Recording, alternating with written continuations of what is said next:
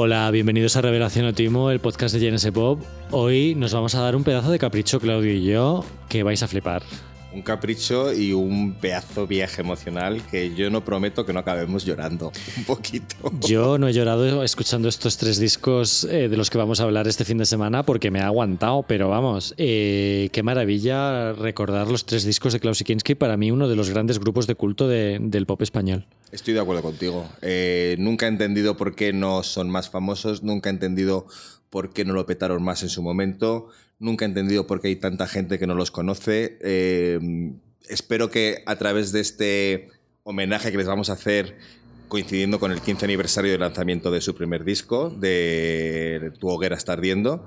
Eh, espero que haya mucha gente a la que le entre en ganas de conocerlo y si no, pues mira, nos hemos quedado súper a gusto.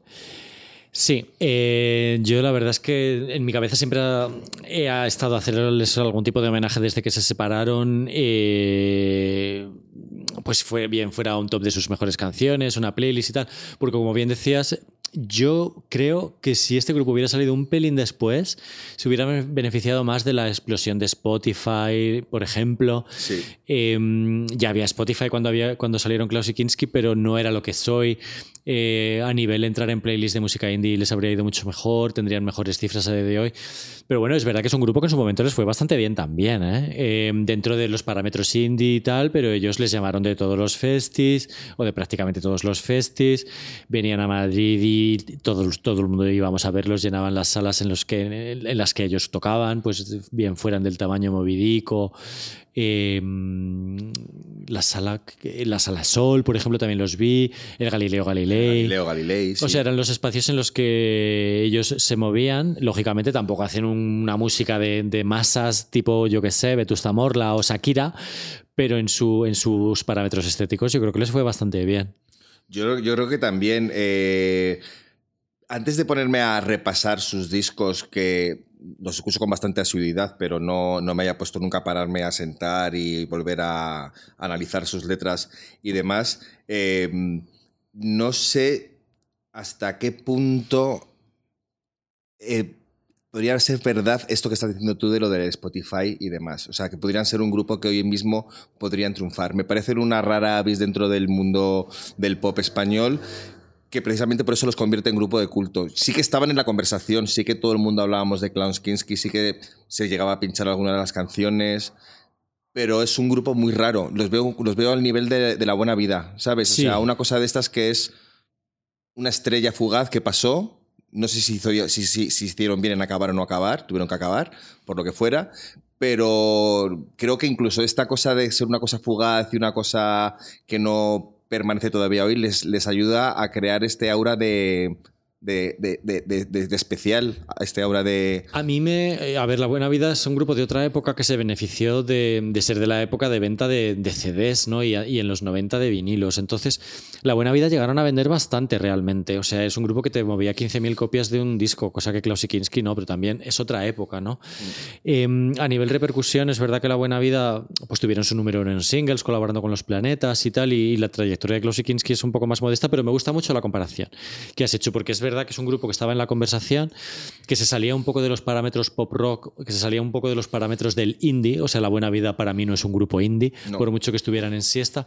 Las canciones son universales, en realidad son canciones que tú puedes poner a tu abuela y de repente tu abuela que decir, oye, pues es bonita, pues esta canción me, parece música de pueblo, para, bien.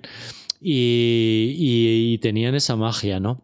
A mí más que la buena vida, eh, como grupo de culto, me recordaban un poco a un grupo que había que se llamaban Claustrofobia, que también eran bastante mm, particulares en cuanto a género musical y, una rara avis también que había en el pop español, ¿no? Pero bueno, ¿tú cómo recuerdas el descubrir a este grupo? Jo, es que ya te digo, tengo asociados tantos recuerdos y tantas emociones que me pongo blandito al pensar en, e, pensar en ellos. Yo creo que los, o la primera, el primer recuerdo que tengo de, ser consciente de que existe Klaus Kinski fue mientras estaba solo en Toronto, en, en 2009. Ya había salido el disco, creo que en Genesis Pop habéis hablado algo de ello, pero yo me fui en enero, en enero de 2009 a vivir allí tres o cuatro meses. Y me recuerdo mucho caminando por las calles con muchísimo frío, escuchando este primer disco, sobre todo la primera canción que, que ha sonado que es el, el, Cristo, el Cristo del Perdón, me parecía que es una canción perfecta para meterte en el universo de, de Klaus Ankinski. Y recuerdo sentir mucha rabia porque sabía que en un mes o mes y medio ibas a hacer una fiesta de aniversario de Genesis Pop en los que ellos tocaron. Y yo solo estaba deseando llegar a España para poder verlos. Y no lo pudiste. No, porque no, Ah. todavía no estaba aquí. Ah, vale. Eh, jo, yo, muy parecida a mi historia. La verdad es que no, no recordaba que esa era la época en la que habías estado en Toronto. Yo en 2008 viví en Berlín y a finales de ese año volví a España y, bueno, volví a Torrejón, a- donde mi padre y tal. Y de repente encendí un día Radio 3, cosa que yo, la verdad es que nunca hago, no sé. Y, y salió el Cristo del Perdón. Y tuve un, un, un crash ins- instantáneo, ¿no? Y casualmente el mismo día o un día después, eh, Tanis de Jabalina me mandó el CD antes de que saliera para, pues, para reseñarlo en GNS Pop y tuve un flechazo a primera vista brutal. O sea, en ningún momento dudé de, de esto. O sea, había una cosa muy, muy grande en ciernes. No digo grande de va a llenar el Palau San Jordi, pero grande de, hostias, las canciones son buenísimas, la producción es buenísima, las letras son es- completamente espectaculares. Hay aquí un bolero, hay una canción rollo noise, hay una canción country, hay una canción más electrónica, hay una canción que se puede parecer más un poquito a la buena vida. O sea, había como un montonazo de géneros, una cosa que ahora mismo no estamos ahora mismo nos hemos acostumbrado Sí. a que en un disco haya mil cosas, pero en este momento, en este sello Jabalina, o bien fuera Elephant o un sello similar, o Subterfugio, cualquier sello indie, lo normal es que el disco fuera indie. Y ya está, y eso era todo. Indie pop. Sí, sí, sí, sí. Y además que una, una cantidad diferente de géneros que lo raro es que sean tan cohesivos entre ellos. O sea, a, a pesar de que tocan muchos palos, sigue siendo un sonido muy Klaus Ankinski y un sonido muy, muy único y muy personal. Eh, yo este grupo, fíjate, es de las pocas veces que mis ganas de dar a conocerlo es lo que me ha hecho amar el ser periodista.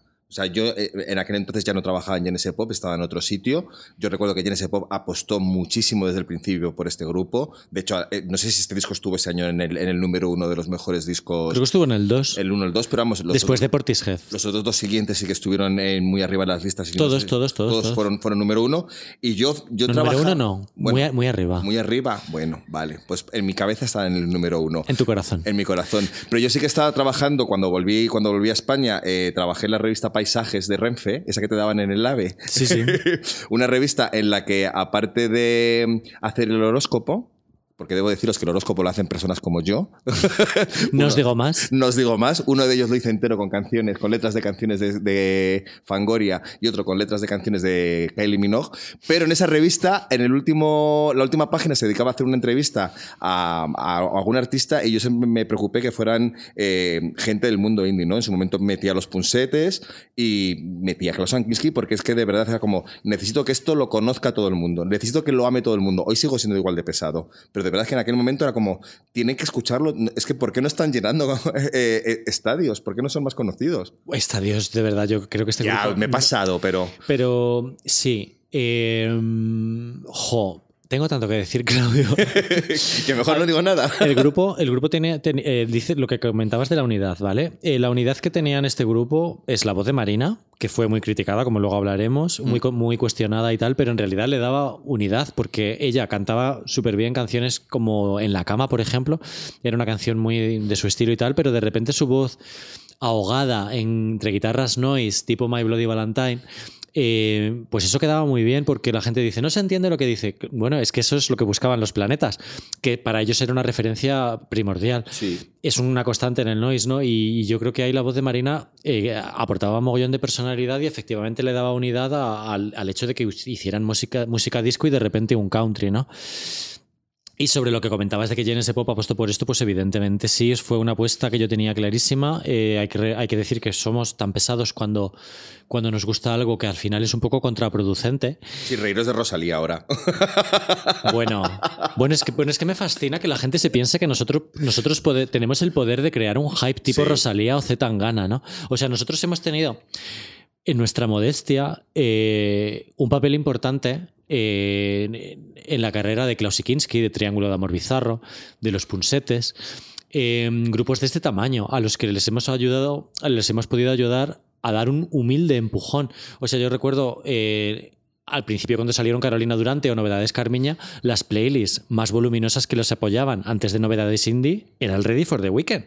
O sea, eran las, eran las playlists de Genesis Pop que todavía son súper importantes para artistas que están empezando, ¿no?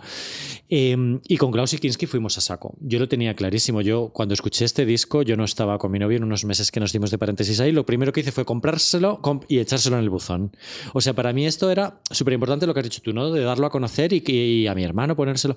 Y, y recomendárselo a todo el mundo y que, y que descubriera la joya que, que era esto, ¿no? Porque qué letras, ¿no? Además, o sea, qué, qué vocabulario. O sea, había una, una, serie de palabras que no salían. O sea, las canciones se llaman cosas como la mano de Santa Teresa de Jesús, crucifixión, la solución, muerte en Plasencia, es que tenía mucha retranca sus títulos, ¿eh? De canciones. Sí, tenía mucha retranca todo. Y, recuerdo perfectamente que pues, había haters en nuestra página desde el principio, gente que desconfiaba, gente que me decía, son amigos tuyos, ¿no? Y por eso lo sacas siempre.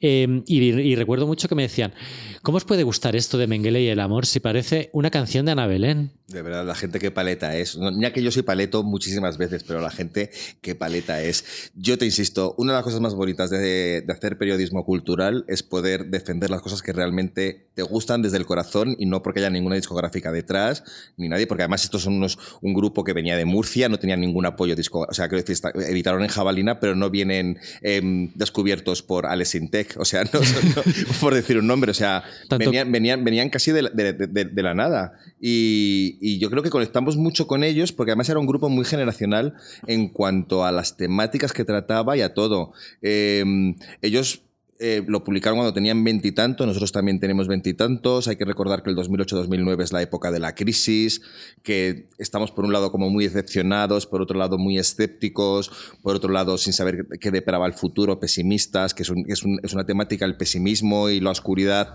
a pesar de que tienen unas melodías bastante alegres y que tienen, es una música que si no te paras a pensar en, en lo que están contando, te puede levantar el ánimo, porque eso es todas las cosas que hace muy bien Klaus Ankinski, te, te, te lleva, te, te moldea tu estado de ánimo de una manera magistral, magistral totalmente. Eh, creo que son muy del, momento, que también es algo que creo que por el que conectamos tanto. No lo había pensado, pero ahora que lo dices, realmente hay muchas canciones que hablan del capitalismo y de la economía y del dinero, ¿no? O sea, tenían aquella genialidad llamada carne de Bakunin. Carne de Bakunin. y eh, les gustaban mucho ese, ese, tipo de juegos, de juegos de palabras. También estaba Poderoso Caballero. Em, y, por ejemplo, la pensión, hablaban de, la, de repente la seguridad social. Claro, es que estaba el, tema este, claro, cuando ahora nos reímos porque tenemos 43, pero en aquel momento con 29... yo tengo 42, tú Yo también tengo 42 todavía. Pero esta cosa de que con veintitantos es como, Dios mío, voy a cumplir 30, soy viejo, y esa cosa de no sé qué me depara el futuro y ya no soy la persona que debería ser porque con 30 años tendría que tener todo cumplido y de repente esta cosa de no saber cómo funciona el amor, de cómo... Son todo temáticas y, y cosas que hablan que creo que conectan muy bien con esa edad en concreto y con esa situación social en ese momento. Pero vamos, a mí Klaus Ankiski, ya te digo, me parecen muy grandes por varias cosas, ¿no? Eh, para empezar, estrictamente sus canciones se pueden leer de muchísimas maneras. Eh, la manera emocional creo que ya la hemos descubierto un poco y es lo que hacen las melodías. O sea, yo escucho melodías que me llevan a llorar que además ayuda mucho, me, encanta que lo hayas dicho, lo de la voz de Marina, nunca entendí por qué fue tan criticada, realmente creo que era una, era una, una propuesta del propio grupo que se escuchara así. A ver, yo sí lo entendí, eh, ha habido hubo un momento en el que mm, ella, ella misma reconocía que no era una cantante profesional y hay un momento en el que el directo yo creo que le superó. Sí. Sí, sí, sí, sí, pero, pero, en estudio, lo que es en estudio, a mí me encanta. Pero la gente se metía con el estudio, no se metía con. O sea, hubo gente que luego se metió con el, con el directo, pero había mucha gente que lo criticaba ya directamente escuchando el disco de estudio. Que era como, pues lo que tú decías, que no se entienden tal. Es como, bueno, J hacía lo mismo, lleva 10 años haciendo lo mismo en ese momento, 10, 15 años, y nadie decía nada. O sea, no mm, pasaba nada. Pero bueno, más allá del, del, viaje emocional al que te llevan las, las melodías, que luego desgranaremos un poquito en cada uno de sus discos, otra cosa que has señalado tú muy bien es lo oculta que es, los, lo, ocultos que son a la hora de hacer las letras, ¿no? Eh, hay, hay referencias literarias y, referencias, y, referencias a momentos históricos que son una auténtica lección universitaria y pero que además lo hacen sin la pedantería que podría ser hacer ese tipo de canciones, sino que tienen en, ese, ese, ese humor. Está hecho con muchísimo humor, es muy divertido. Y luego, eh, claro, eh, tienen eso, las temáticas que tratan en las letras que hemos hablado un poquito antes. El amor tóxico está siempre presente, o sea, no, hay mucha gente que no ha inventado nada porque ya se hablaba de ello entonces. Eh, los títulos que has dicho ahora, muchos de ellos hablan de la religión. La religión es una cosa que está muy presente en sus letras y que me parece que conecta mucho con cómo es el español. O sea, nosotros nos hemos criado con la religión, forma parte de nuestro día a día, independientemente de que creamos o no creamos, y jugar con esas figuras de la crucifixión, hablar de santos, se pasan muchas canciones hablando de, santos en concreto, em, utilizar la mano de Santa Teresa de Jesús, hablar de Franco. Em, me encanta también que utilicen muchos dichos populares, pero de lo popular de lo común, ¿sabes? O sea, ya vendrán los madre mías, frases hechas que sueltan a lo mejor que has escuchado a tu abuela en el pueblo. Em, no sé, me parece genial todo. O sea, me estoy pasando en Loas, quizás. Eh, no, no, no, no, no. Eh, de verdad, hay una cosa en Klaus que es muy brillante y está muy por encima de la media de, los grupos españoles o extranjeros y es esto, ¿no? O sea, que tú hagas, que hagan una canción sobre el romanticismo del siglo XIX y la llamen Indegete. lo alemán es que lo alemán también estaba muy presente en, ellos, en todas sus canciones. Sí, desde que empezaron con lo de Aria, Aria, Aria, Aria, Aria les persiguió un poco el tema del alemán Klaus, Klaus Kinski. Klaus Kinski, Mengele, que estaba por ahí antes también en una canción. Hay una canción que incluso meten un, un, discurso de Hitler. Sí, es verdad. O sea, es que es, que, es que es muy fuerte, pero no. Y hay un pozo filosófico en muchísimas letras. Eh, a mí mm. siempre me han encantado las letras de Klaus Kinski desde el principio, y, pero es que hoy me las he leído antes de venir y hoy mismo he descubierto cosas nuevas, ¿no? O sea, hay cosas que yo no, no, reparaba o, no, o en su momento no las pillaba y, y, ahora sí, ¿no? Y hay una canción, por ejemplo, en la que eh, creo que es Daño Cerebral, en la que están hablando de operarse el cerebro para extirpar todo, todo pensamiento moral. Y para dejar de ser quien eres y, ser una persona desde cero. O sea, es, es, es muy, muy, muy particular. Y, y bueno, me he leído la letra de soneto Estoy completamente enamorado de Soneto. Te voy a leer unas frases porque me da la gana y es mi podcast y para eso lo pago sí, sí, Lee, lee, lee. O sea, si a tu lado yo vuelvo a venir, si te dijera que he venido a volver, porque yo quisiera volver a volver, asume sin más que he venido a venir. ¿Cómo juegan con los verbos en esa canción? No he terminado. Yo no, yo no te digo que quiero querer. Yo no te digo dónde vengo a estar. Yo no te digo que te vengo a querer que no voy a ser, que no voy a estar, que no soy o estoy, no sé qué querer, que ni vengo ni voy, ni sé dónde estar. O sea, esto es una maravilla. Claro, es una, maravilla en la intención, en la morfología, de la, o sea, en cómo, en cómo construyen eh, mm, a través de verbos solamente una letra de una canción. Es que a eso me refiero con que te puedes afrontar a Klaus Ankiski desde diferentes niveles, o sea, que puedes simplemente escucharlos por encima y dejarte llevar por lo que te transmiten, pero hay una profundidad en sus letras que insisto, profundidad, no confundir con pedantería, muy interesante y muy, muy digna.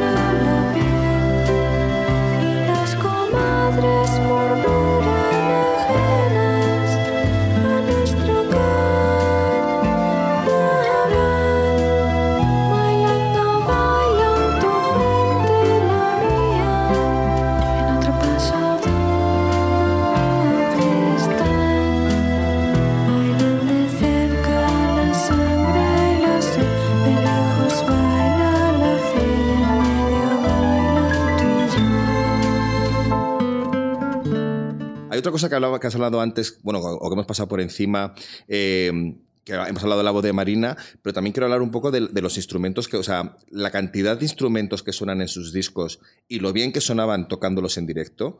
Es algo que lo hacen muy pocos grupos y sobre todo grupos con tan poca mm, experiencia como estos cuando empezaron a hacer, directos. Sobre todo al final cuando, cuando metieron a, Jo, la voy a llamar Pili, no me acuerdo del apellido, es que la llamaban Pili.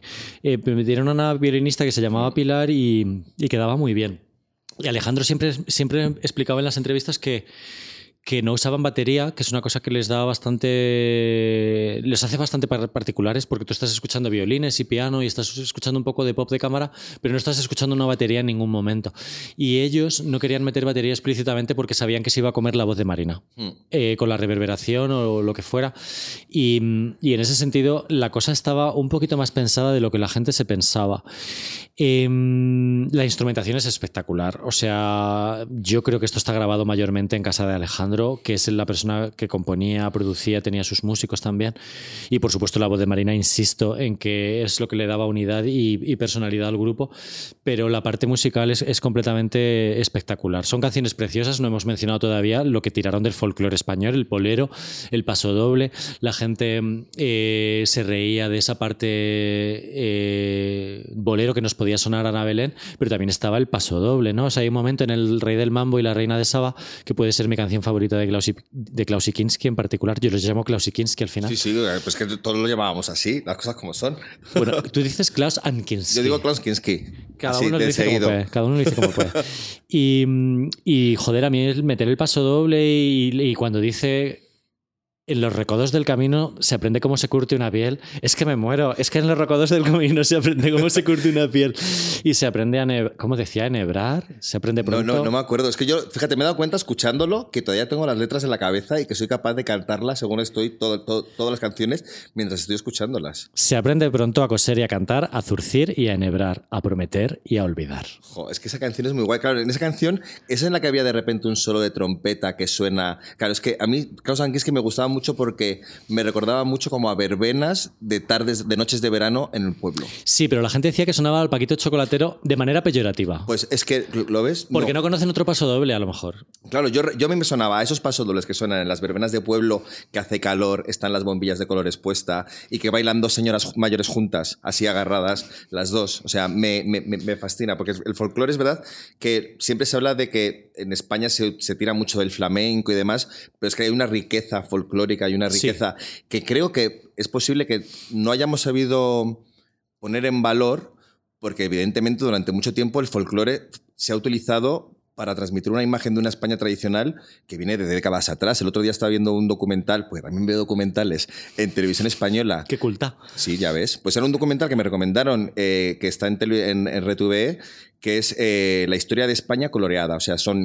cada, cada episodio es una década, iba desde los 30 hasta ahora, y lo curioso es que todas las imágenes que estaban en blanco y negro pues están coloreadas, con lo que da una impresiona más verlo, ¿no? Y hablaban de cómo cuando el franquismo entró, eh, pues ganó la guerra y empezó tal, cómo quisieron desterrar todo, todo tipo de música que no fuera puramente española y cómo intentaron vender, pues eso, la copla y lo, y lo folclórico como algo, como algo propiamente español y muy asociado a esa ideología. Entonces yo entiendo que durante mucho tiempo hayamos estado como no queriendo verlo, como no dándole valor, pero ahora sí que ya estamos un poco como recuperándolo. Bueno, la guerra es un tema en Klausikinski y, y también eh, los pueblos Em, vamos a ver, yo entiendo que la copla o el flamenco que ellos eh, hicieron en Sacrificio, que también es flamenco, a mí me sonaba mucho a eso, em, nos lleve a cierto, no sé, lo identifiquemos a lo mejor con el franquismo o lo que sea, pero a mí lo que me inspira un paso doble, que es? Pues cuando era pequeño iba a mi pueblo,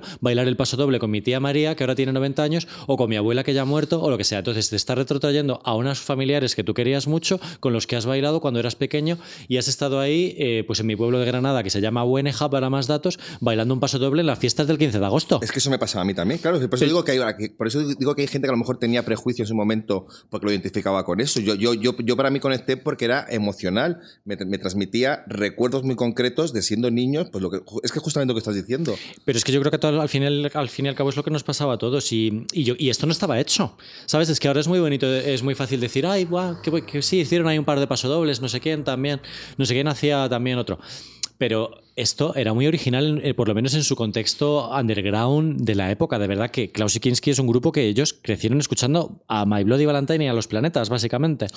Y, y, ellos hicieron otra cosa, ¿no? Y supieron coger, pues a lo mejor ciertas cosas o ciertas ideas para ciertas guitarras o lo que sea, pero luego tenían ese otro, ese otro, ese otro factor, ¿no? y, y eso.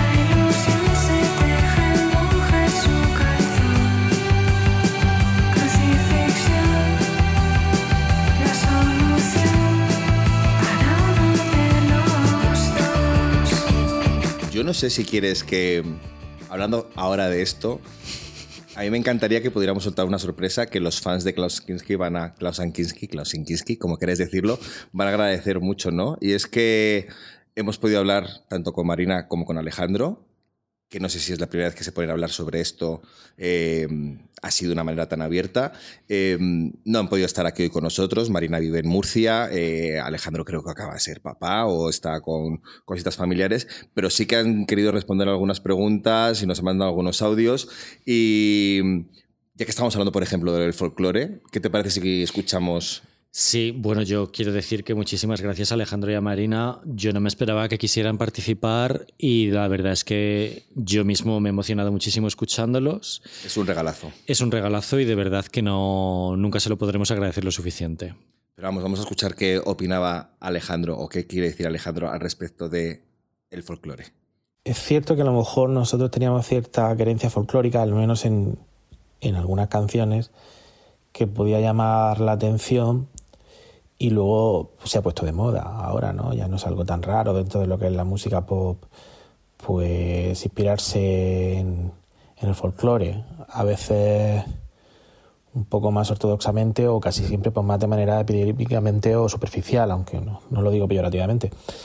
Eh, tampoco es que nosotros nos identificáramos con, con el folclore, es decir, nos podía resultar divertido como otras muchas cosas, porque al fin y al cabo lo veíamos todo de una manera bastante lúdica, hacer diferentes cosas sin prejuicio, porque nos divirtiera.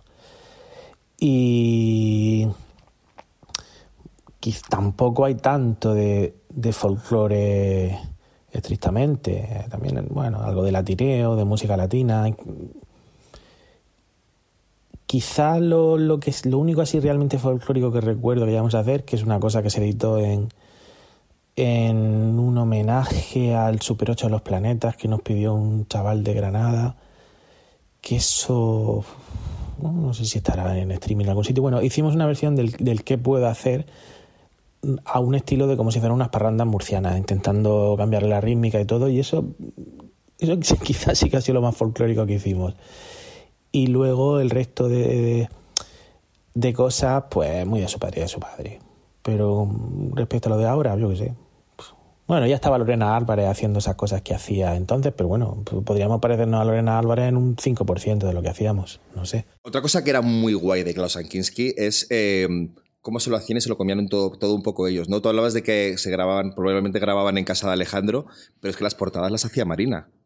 O sea, las tres portadas que hay que son chulísimas. Eh, yo tengo en casa expuesta la del segundo disco, la de Tierra Tragalos, porque tengo un vinilo grande y, y, la tengo ahí y tal, pero es que las tres son maravillosas. Son muy particulares. Además, en aquel momento pues había mucho vicio de las portadas de Javier Aramburu y Javier Aramburu es un genio y tiene algunas de las mejores portadas del pop español, pero joder, qué guay que fuera tan do it yourself, eh, de que lo hicieran en ellos todo, ¿no? Y que Marina en este caso se encargase de las portadas, que me he traído aquí los CDs para tener, eh, los vinilos son muy grandes. y, qué guay, eh, me encanta la de Herreros y Fatigas, la verdad, el martillazo este aquí les pega totalmente. el comunismo está ahí un poco presente también, como con el martillo. Y bueno, los títulos de los discos, por favor, Tierra Trágalos. pues digo, es que juegan, muy bien con los, con los dichos populares. Esto es un precedente de Vox, ¿no? Bueno, ¿qué habrían hecho ellos ahora que estamos aquí? Eh, lo, irónico es que podría haber sido al respecto. En eh, Murcia. En Murcia. Sonido Murcia. Es que siempre que hablamos de Murcia, recordamos a Viva Suecia, recordamos a Second, pero no tenemos tan presentes que ellos también forman parte de esa corriente del murciano. Yo sí, José, yo sí, José. Ya, bueno, pues muy bien. Ah, y otra cosa, hablando de lo visual, claro, sus vídeos. Hicieron vídeos muy guays, la verdad es que Connie Sin eh, Cerveró, recuerdo Además, ellos trabajaron con Chema García Ibarra. Claro, bueno, por favor. El director de una de mis películas favoritas españolas de los últimos años. Y de las mías, por favor. Espíritu Sagrado. Por favor, qué peliculón. Eh, además, que ahora, si te ha dejado mal cuerpo Mantícora, pues nada, en palma con esa ya. otra, otra incomprendida dentro de, de la cultura española. Que ojalá, o no lo hemos dicho, pero ojalá Marina o Alejandro y Chema vengan aquí todos al podcast cuando quieran, cuando pasen por Madrid, están invitadísimos, que vamos, nos cumplirán un sueño nuestro. Sí, bueno, de momento nos han cumplido un parte de ese sueño. Sí, sí, Si, antes hemos escuchado a Alejandro eh, y ahora que estamos aquí como un poco intensos hablando de que han pasado 15 años y demás, yo sí que he querido preguntarle a ambos, tanto a Marina como a, como, como a Alejandro, ¿qué piensan ellos ahora que ha pasado 15 años? ¿Cómo se sienten? Eh, me cuesta ver el grupo como algo ajeno a lo que hacíamos nosotros, así aisladamente de lo que puede suponer a un nivel más colectivo o con más distancia. Para mí lo que hicimos fue importante a nivel personal, pues porque yo nunca había pensado en dedicarme a la música y también a nivel profesional, porque nos permitió vivir esa experiencia, pero no puedo mensurarlo a niveles absolutos. Me sorprende siempre que alguien me diga que el grupo le gusta o le ha gustado mucho y a la vez me siento halagada y contenta de que se haya establecido esa especie pues como de, vínculo entre, entre nosotros. Pues cuando pienso que han pasado 15 años, supongo lo que me ocurre es que me, me, asusto de lo rápido que pasa el tiempo, porque la sensación que tienes es que no fue hace mucho, aunque es cierto que, que en esos 15 años han podido pasar muchas cosas. Pero bueno, supongo que eso es envejecer al fin y al cabo, que la percepción del tiempo cambia y, los 15 años que, son un, mundo cuando eres adolescente, cuando ya eres más mayor, es un suspiro y, y hay una mezcla de añoranza y también de descorazonamiento por el paso del tiempo. Pero bueno, pero sí que es algo que, que recuerdas con, sea, con afecto y, y bueno, hay con mucha intensidad emocional porque es cierto que ocurrieron muchas cosas durante los años que estuvimos en activo, es decir, pasaba todo muy rápido y, y había muchas sensaciones y muchas cosas nuevas y quizá también porque eh, aparte de, de, todo lo que sucediera con el grupo, pues son años son años especiales en la en la vida de una persona porque son años, eran años de relativa juventud. Bueno, no éramos tan, tan, tan jóvenes, pero, pero sí, todavía estábamos en los 20 y obviamente son décadas especiales porque eres joven, pero bueno, ya tienes, tienes la madurez que no tenías cuando eras un adolescente, entonces las cosas las ves desde otro prisma. Pues qué fuerte esto que dice Alejandro, de que igual eh, están un poco mayores ya. Es muy de tu team, ¿eh? Sí, ahí, soy team Alejandro. Yo tengo que decir que nunca me he sentido viejo, que antes has dicho que con 28 años tenía mucho miedo de cumplir 30 años, yo no tenía tal cosa, ni tenía miedo de cumplir 40, ni tengo ahora miedo de cumplir 50, ni nada que se le parezca. Claudio, lo importante es estar vivo, hijo mío. Totalmente. Y sobre todo... con salud. Sí, sí, está con salud y aprovechar el momento y, todo. Em, ahora que hemos hecho esta introducción tan espesa igual o tan, tan a lo bestia, vamos a aprovechar que solo tienen tres discos, si quieres, para hacer un poco, a diferencia de otras veces que nos metemos a repasar un poco por encima los discos que hay, pues oye, vamos a darnos el lujo de hablar un poco en profundidad de cada uno de ellos, ¿no? Y yo, si quieres, empezamos porque, el, curiosamente, un disco, el primero, eh, Tu hoguera está ardiendo, publicado en 2008, del que ninguno de los dos dice que es su favorito, pero que cuando les preguntas por las canciones que más le gustan, sí que nombran a varias, a varias de ellas. Entre ellas, por ejemplo, Autovía Albacete.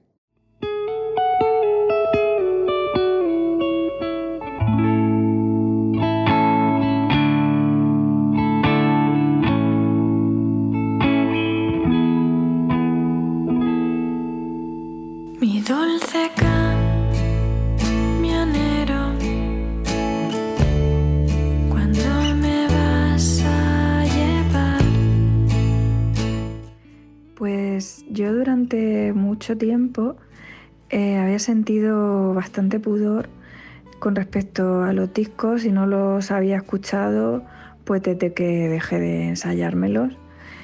Eh, hasta el verano pasado, que bueno, pues un día me dio por escucharlos y me reconcilié de alguna manera con lo que yo misma hice y a nivel técnico interpretativo y con las canciones en sí.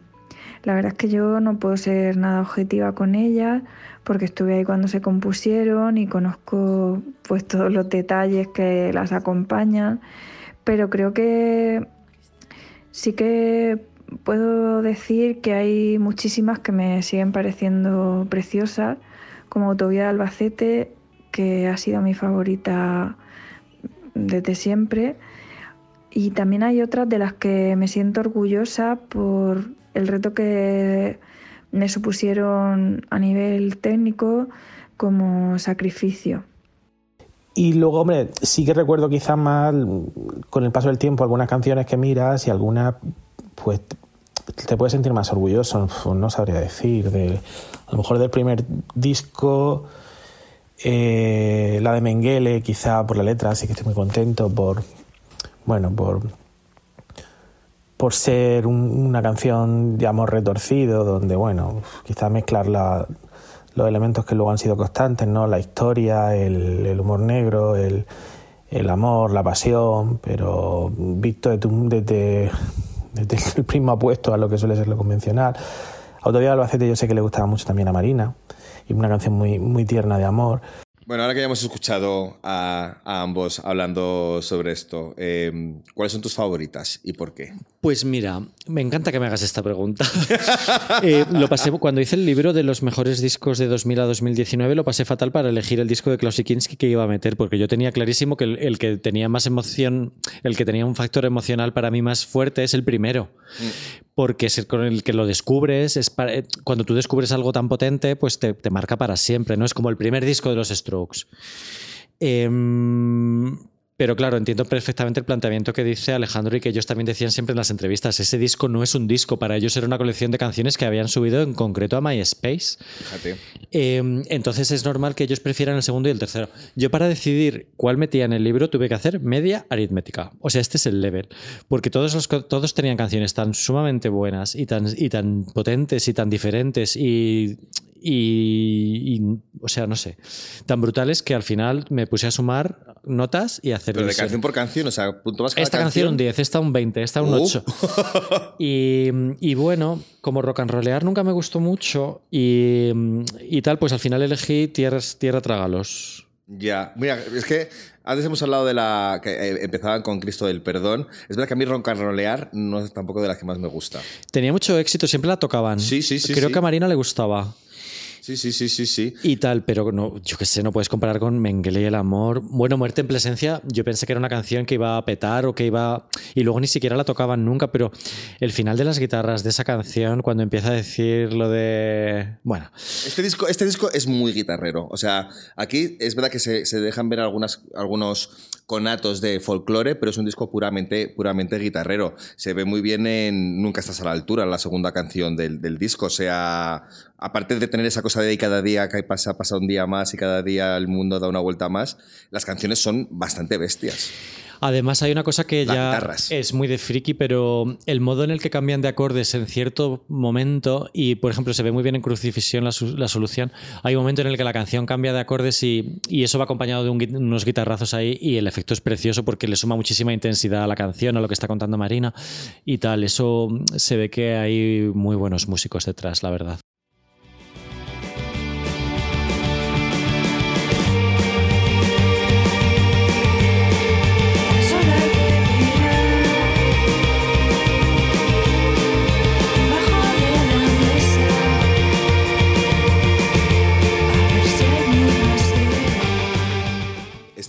La cuarta canción, que es Mengele y el amor, que mm, yo, al igual que, Alejandro, que es su favorita, también es la mía. ¿Quieres descuartizar a alguien? No, no quiero, no, quiero descuartizar a, nadie, pero es que me parece tan increíble que un bolero tan oscuro, que coge lo más jodido que hay en el mundo, que es... Porque es una... O sea, está hablando coge la figura de Mengele, que era el doctor muerte en los campos de concentración nazis, o sea, una de las figuras más horribles de la historia, eh, y que te cuente a través de cómo hace un experimento a una persona una historia de amor, tomándolo como, como, como o sea, no, no, no alabando evidentemente a Mengele, sino tomando la referencia esta de lo jodido y lo tóxico que puede llegar a ser, me, me, me, me, me pone los pelos de punta. Es una obra de arte, la verdad es que nosotros los entrevistábamos siempre eh, con cada disco y, tu- y- y les pregunté, oye, son la gente dice que esto se parece a Ana Belén, ¿no? Y ellos solían decir, pero, pero, ¿cómo, pero ¿cómo va a cantar esto Ana Belén? ¿Habéis oído la letra? Y, tal, pero bueno, ya sabes, la gente. Me gusta mucho que utilicen aquí, aquí, eh, instrumentos como la mandolina, creo que está por ahí metida, que es una- un instrumento así más popular que la guitarra. Hay mucha guitarra española aquí. Sí, Eh, me gustan los coros que hay como que son como de tuna. O sea, los, Sí. los- los- los discos de, de Klaus Kinski podrían ser cantados por tunos, muchos de ellos, porque tienen esta cosa de, de rondar, de, de cantar. Y luego es que tiene ese final que tiene, que es eh, que cuando dicen sobre la, herida, sobre la herida un último beso, la vida y muerte, amor, solo eso, un último beso. eh, se me caen las lágrimas cuando lo escucho.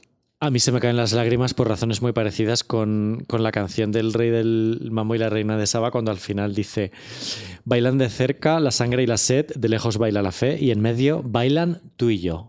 En tercera persona del plural. Es que, es, es que esto, O sea, es, esto- es- es como si se estuviera viendo la imagen. Es muy cinematográfico, es precioso. esto se lo das a un profesor de literatura si simplemente puestas las. O a, o a alguien que le gusta la literatura y no le dices que son letras de canciones y te podría decir que es de cualquier poeta súper, súper, súper, súper top. Hay que decir que esta canción eh, fue la que cantaron al final de un, de un temporada, no sé si incluso de todos los programas de Muchachada Nui. ¿Te acuerdas que, que terminaron un episodio? Pero sería el de Pedro Almodóvar. Sí, no, el, Porque- el último. Porque yo estaba obsesionado con que Klaus y Kinski eh, compusieran para Fangoria o aparecieran en una película de Yo Almodóvar. también. Yo también. encajaban mogollón y yo creo que la gente tenía la misma idea. Y bueno, ellos eran amigos de Antona, que trabajaba en Muchachada Nui como produ...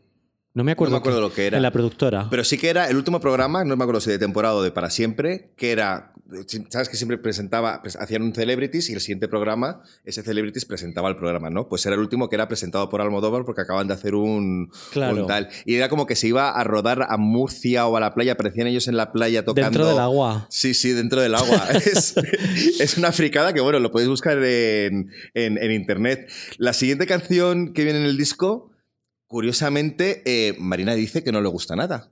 Hay otras mm, que no me gustan, no me gusta cómo lo hice o no me gusta la producción, aunque la canción me parezca guay, como me pasa con Flashback al revés, que me parece una canción chulísima, pero bueno, pues ahora la oigo y pienso que pues que no está bien.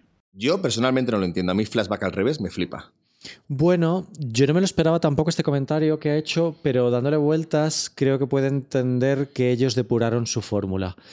Y yo creo que aprendieron cómo grabar la botella de manera que quedara bien o caja- encuajarla. cua- Encuajarla, eh, cuadrarla mejor con los tipos de acordes y tal. Por ejemplo, Mamá no quiero ir al colegio, al final ha sido su canción más escuchada y yo creo que es una versión mejorada. No la quisieron sacar de single porque era muy parecida a Flashback, Mm. pero yo creo que sería como un poco la versión mejorada. Ya, entiendo, entiendo lo que dices de la voz. Lo que pasa es que a mí como lo que cuenta y cómo lo cuenta me parece tan chulo de nuevo. O sea, ese concepto, o sea, a mí la- la- me parece fan- una maravilla la idea esta de, en lugar de, para describir lo que sientes cuando ves a alguien por primera vez y que te imaginas en un segundo toda tu vida con esa persona, decirlo como un flashback al revés. O sea, un, o sea, un intenso fast forward. Pero claro, fast forward queda feo. Un intenso flashback al revés, que además en el que te, en el que te creas en ese segundo todos los escenarios. Ella está enamorada aquí, pero también habla de me vas a odiar, me haces movitar. O sea, es muy chulo.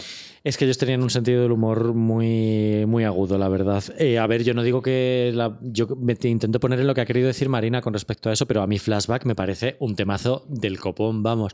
Fue el single más importante del primer disco en principio y mm, se, hicieron, se hizo un vídeo y, fue una de las primeras canciones que escuchó y, de las que se, que metier- se metieron en el en el universo Klaus y Kinski a mucha gente. Mm. Lo que pasa es que hay que entender que los grupos, todos los grupos, no solamente Klaus y Kinski, muchas veces cuando tú les, les evocas a su debut o les pides que hablen de su debut, mucha gente dice, joder, luego mejoramos un montón y la gente no, no lo ha percibido tanto, ¿sabes? Claro. Pero ellos en ese momento hay que recordar que no están grabando ningún disco. No, no, están grabando, están, gra- están grabando cancio- canciones sueltas. Y es verdad que ellos mejoraron, o sea, no, no sé si mejoraron, pero mantuvieron el nivel durante los siguientes discos.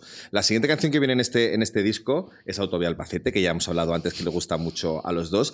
A mí me gusta porque los geolocaliza un poco como grupo. ¿No? les tiene, o sea, los, los, pone en Murcia geográficamente y luego porque todo el mundo siempre, se, cuando viaja en autobús o cuando estás en el, en el tren así apoyado en la ventana, lo pones como algo súper idílico mirando paisajes, pero ella cuenta una historia de amor como con un camionero, o sea, se ha subido a la cabina de, una, de un camión y está contando lo que siente mientras está en la cabina de ese camión eh, viendo el paisaje. Una historia de amor con un camionero. Qué maricón eres, Marina. Ya eh, tengo que decir que en algún momento de este fin de semana, escuchando estos tres discos, pensado, ¿qué sensibilidad tienen para ser heterosexuales? He, pensado, esta, esta, mierda ha pasado por mi cabeza. Pero, jo, no habrá más coches en circulación, solo tú, yo y nuestro camión. Es que, es que, es que... Esta frase, le mando un saludo a Lolo, que cuando teníamos empatados para los mejores discos de 2008 a Portis que decía Klaus Kinski, Lolo se enfadó muchísimo porque quería que fueran Klaus Kinski y dijo esta frase. Yo no tengo nada más que decir, que no habrá más coches en circulación, solo tú y yo en nuestro camión. Yo la aplaudo. Gracias, Lolo. Es una canción preciosa. Es muy bonita, no sé si tanto, como para mí la siguiente, que es una de las mejores del disco también, que la has nombrado tú, la de Muerte en Plasencia, que es una canción que habla sobre la muerte y sobre la angustia ante, ante, ante, la muerte, ¿no? Ahí lo dicen cuando hablan de los huesos que se quedan debajo de una piedra, no quiero estar muy cerca de mi propia carne muerta. O sea, creo, eh, lo que te decía antes de la mortalidad, del miedo a dejar de ser mortal de los 20 años, que han terminado esa etapa de voy a ser joven para siempre, voy a estar vivo para siempre, y te entra la angustia vital de entro en una nueva etapa de mi vida. Em, aquí también empiezan a nombrar por fin a los santos. Es el primer santo que nombran en toda su carrera, San Facundo. que le pasa a todo el mundo, ya lo dijo San Facundo. ¿Eso no era lo de las pipas? No, Ok. Eh, ah, bueno, sí, claro. Ya. Y, dijo el toro al morir, siento dejar este mundo sin probar pipas Facundo. Todavía no hemos terminado de descubrir las letras de Klaus Kinski. Em, ellos hablaban mogollón sobre la muerte en la pensión, eh, hablan sobre el no tener miedo a morir y... Dicen algo así como yo no voy a vivir muchos años. O sea, em, esto es una cosa que les persigue. En realidad Alejandro dice que es un romántico. Y es verdad, o sea, ser romántico no solamente es ser romántico como de película, sino la muerte está ahí presente, ¿no? Mm.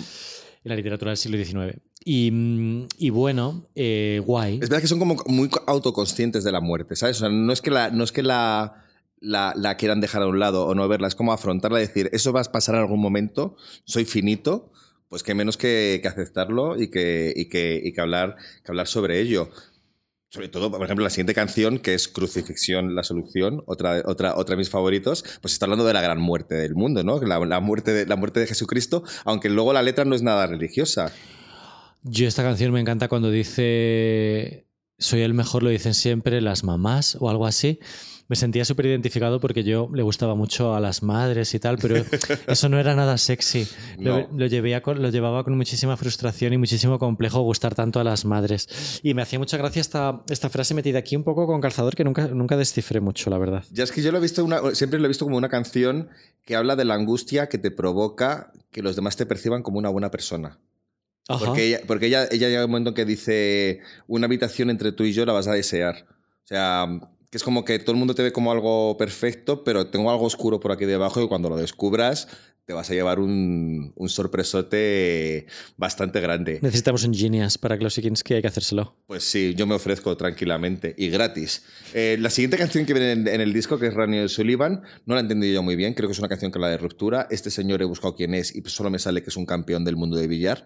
Pero sí, lo recuerdo. Pero no entiendo muy bien cuál es la... Por eso, como no sé muy bien quién es este hombre, yo creo que podemos pasar, porque al final de este disco hay varias de las que hemos hablado ya en, en la cama que es otra canción de amor. Está Lo que no cura mata, que es también una canción que me recuerda un poco a los planetas en Islamabad. Es de los. Pero es previa. Sí, sí, muchísimo más. Es antes de Islamabad. A mí es, es de las que más me ha gustado reescuchar, la verdad. Lo que no cura mata. Y también está Sin ti, Sin ti o Sin ti o Sin ti y Sin ti. Es... Pues otro, el típico juego de palabras made in Klausikinski. Sin ti o Sin ti. Pues eso. Es una, es, una nana casi fúnebre, muy triste, pero me parece también de las, de las mejores del, del disco y la voz de Marina está especialmente bien. Cuando Klaus y Kinski sacaban disco y sacaban disco cada dos años o cada dos años y medio rigurosamente, tiene un disco de 2008, otro de 2010 y otro de 2012, yo cuando ya era fan tenía muchísimas ganas de ver cuál iba a ser la última canción de cada disco, porque siempre era como súper especial. Y creo que se cubrieron de gloria, en ese caso, en el tercero, con Buceador, que me parece una canción de cierre de carrera preciosa, sublime. un poco sobre la muerte, no se sabe muy bien qué está pasando ahí y me parece una canción de despedida preciosa, la verdad. Podría ser sobre el suicidio también, algo así. Es una cosa. Es una, es Sí. una- pero es verdad que solían cerrar con unas baladas muy. Atmosféricas. Sí, la atmósfera, siempre presente en, en esto.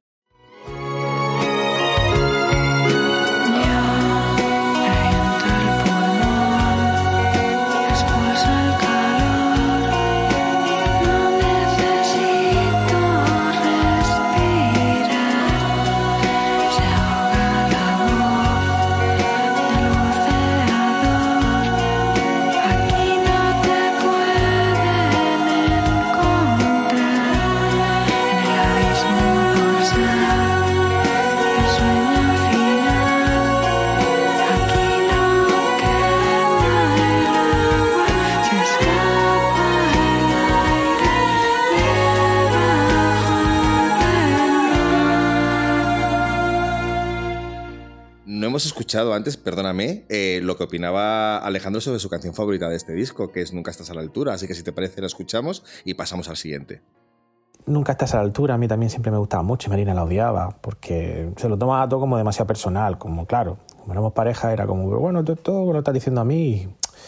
Y, y claro, era, era complicado distanciarse de eso, aunque por mucho que le explicaras que, que cuando escribes hay parte de ficción y parte de, de realidad, como en todo, pero, pero es que si, si, si te tuvieras que ceñir solo la realidad serías un psicópata y, si tuvieras que ceñir solo e- exclusivamente a la ficción, pues probablemente todo estaría vacío, porque al fin y al cabo vamos recogiendo experiencias de, de todo lo que vivimos. No sé, es difícil de, de explicar, pero Marina a veces se lo tomaba todo muy, pues, de una manera más personal, pero por otro lado también es normal.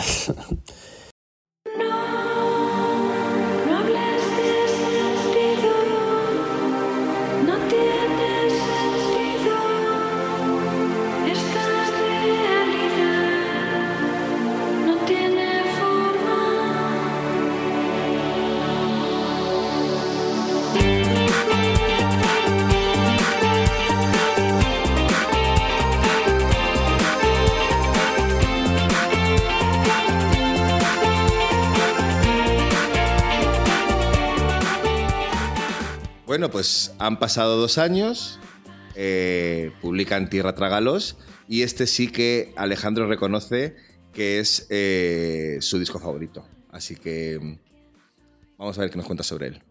Pues respecto a discos, eh,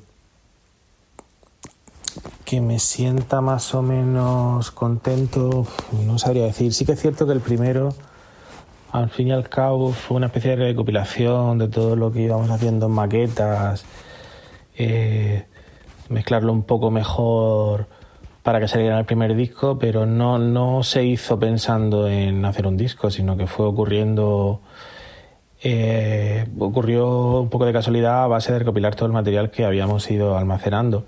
Quizá con el segundo, con el de Tierra Trágalos, sí que sí que ya era la conciencia de bueno, esto va a ser un disco y yo además recuerdo forzarme mucho en decir, joder, pues voy a intentar hacerlo bien de verdad, ¿no? Porque con el primero se hizo así un poco de aquella manera y no fue relativamente bien. Pues pensé, pues voy a intentar esforzarme ahora a ver, a ver qué pasa. Tampoco ocurrió demasiado, la verdad. O sea, bueno, es decir, tuvimos nuestra pequeña cuota de éxito indie, entre comillas, pero vamos. Mm, O sea, que fue muy guay, pero que, que no fue nada que realmente pudiera tener una gran trascendencia comercial ni nada de eso, ¿no? Porque tampoco sabíamos, estábamos un poco más sombreros y bueno, vamos a ver qué pasa, yo qué sé. Eh, en Tierra Trágalos, mm, bueno, la Rey del Mambo también me, me gustaba mucho, sobre todo por el, por el rollo coplero, que era algo que yo creo que también a Marina le gustaba que lo hiciéramos de esa forma. Nos parecía muy entrañable. Bueno, pues aquí eh, Alejandro coincide contigo que El Rey del Mambo y la Reina de Saba es una de sus canciones favoritas. Qué emoción, ¿verdad? Eh, es que es una, es una canción preciosa. La verdad es que estoy muy contento de escucharlos. Es- es- estoy muy emocionado de escucharlos porque cuando tú entrevistas a un grupo, ¿vale? Casi siempre son esquivos cuando les preguntas por su disco y sus canciones favoritas. Casi siempre dicen, bueno, nada, no sé", va- un circunloquio para no decir nada, ¿sabes? Sí. O para decir el último o no sé qué. Y bueno, se han mojado los dos, han dicho cositas. Mm. Han dicho, han dicho, han dicho bastantes, bastantes co- cositas. Eh, este disco eh, abre con una canción muy favorita, muy, muy parecida al primero, con la que abrían, la de Ya estaba así cuando llegué, que es muy guitarrera y muy sucia. No sé si estás de acuerdo conmigo. Bueno, se parecía más a Nunca estás a la altura, más que a Cristo del Sí, Perdón, bueno, es ¿no? una, una mezcla, una mezcla como entre ellas, pero vamos, lo veo, la veo como un nexo de, de ese Sí. primer disco a este segundo disco, ¿no? Como Total. la transición perfecta y ya llega ese mamá que no quiero ir al colegio del que hablabas antes, que, bueno, eh, nos, nos va a contar otra vez Alejandro por qué no quisieron elegirla como, como single, aunque tú ya has dicho un poquito antes lo que Se ha hecho era. un spoiler. Y bueno, y luego también Mamá no quiero ir al colegio, que quizá es más sorprendente en el sentido de que ni siquiera la elegimos como single, bueno, lo que es un single, la, la que te obli- veías obligado a elegir para hacerle un videoclip pensando en que, en que fuera un representante comercial del disco, que es para lo que se hace los videoclips. Y no la elegimos y luego, curiosamente, pues creo que es la más escuchada en, en streaming y, y pues, yo qué sé. La verdad es que tampoco elegíamos los singles con mucho criterio. No sabemos si es lo mejor que se podía hacer, pero bueno, así quedó. Y, esa canción también la recordamos con, con cariño, porque también entendemos que porque es representativa, ¿no? De, de mezclar en la, en la dosis justa la ternura con, con la tremendidad, con el catastrofismo y con, y con la angustia existencial, básicamente. Pues eso, me sorprende que no tuvieran claro que esta fuera el gran, el gran single. No es mi favorita del disco. Debo decirte, tiene, tra- trata, trata temas muy, muy, muy guays, porque creo que esa cosa de la apelación a la madre y de no quiero enfrentarme al mundo y la fobia social que me provoca conocer a gente es muy guay, pero. O es un lunes por la mañana una persona con las sábanas pegadas eh, que no quiere salir de ahí. Yo creo que ha terminado siendo la canción más escuchada de Klaus Kinski porque la gente no quiere ir al colegio, ni a trabajar, ni levantarse, ni crecer, ni, ni nada. Y tiene frases brutales como la de soy cobarde, mi intención es la de huir, ni comprometer, no quiero crecer, ni ser adulto, ni trabajar. Madre, no quiero comprometerme con la vida en general. O sea, Mamá, no quiero levantarme porque no me quiero morir. O la ansiedad de los lunes. Pero creo que es, más, es mucho más. O sea, entiendo que, este, que a la gente le guste porque representa un lunes, pero creo que hay una intención mucho más profunda y mucho más vital Sí, sí, sí, sí. en, en ella.